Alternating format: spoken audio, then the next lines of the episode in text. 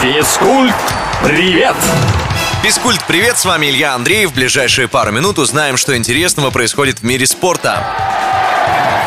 Самой обсуждаемой новостью последних дней стало введение обязательного паспорта болельщика для посещения спортивных событий. Документ, известный также как Fan ID, можно будет оформить на госуслугах. Однако в его выдаче человеку могут и отказать, если тот ранее нарушал общественный порядок на стадионе, будучи, например, зрителем футбольного матча. Закон о паспорте болельщика вступает в силу с 1 января. В ближайшее время будет определен перечень соревнований и турниров, на которых без Fan ID зрителям стать просто не получится. Canada.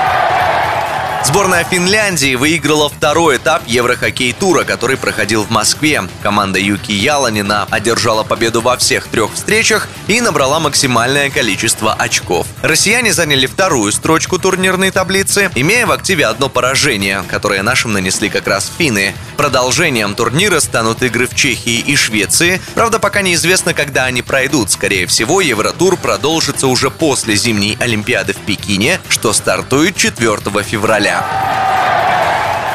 В футбольном чемпионате Англии установлен новый рекорд. 19 декабря клуб Манчестер Сити выиграл 34-й матч за один календарный год, чего ранее не удавалось ни одной команде. Предыдущее достижение принадлежало Ливерпулю, который победил 33 раза за 1982.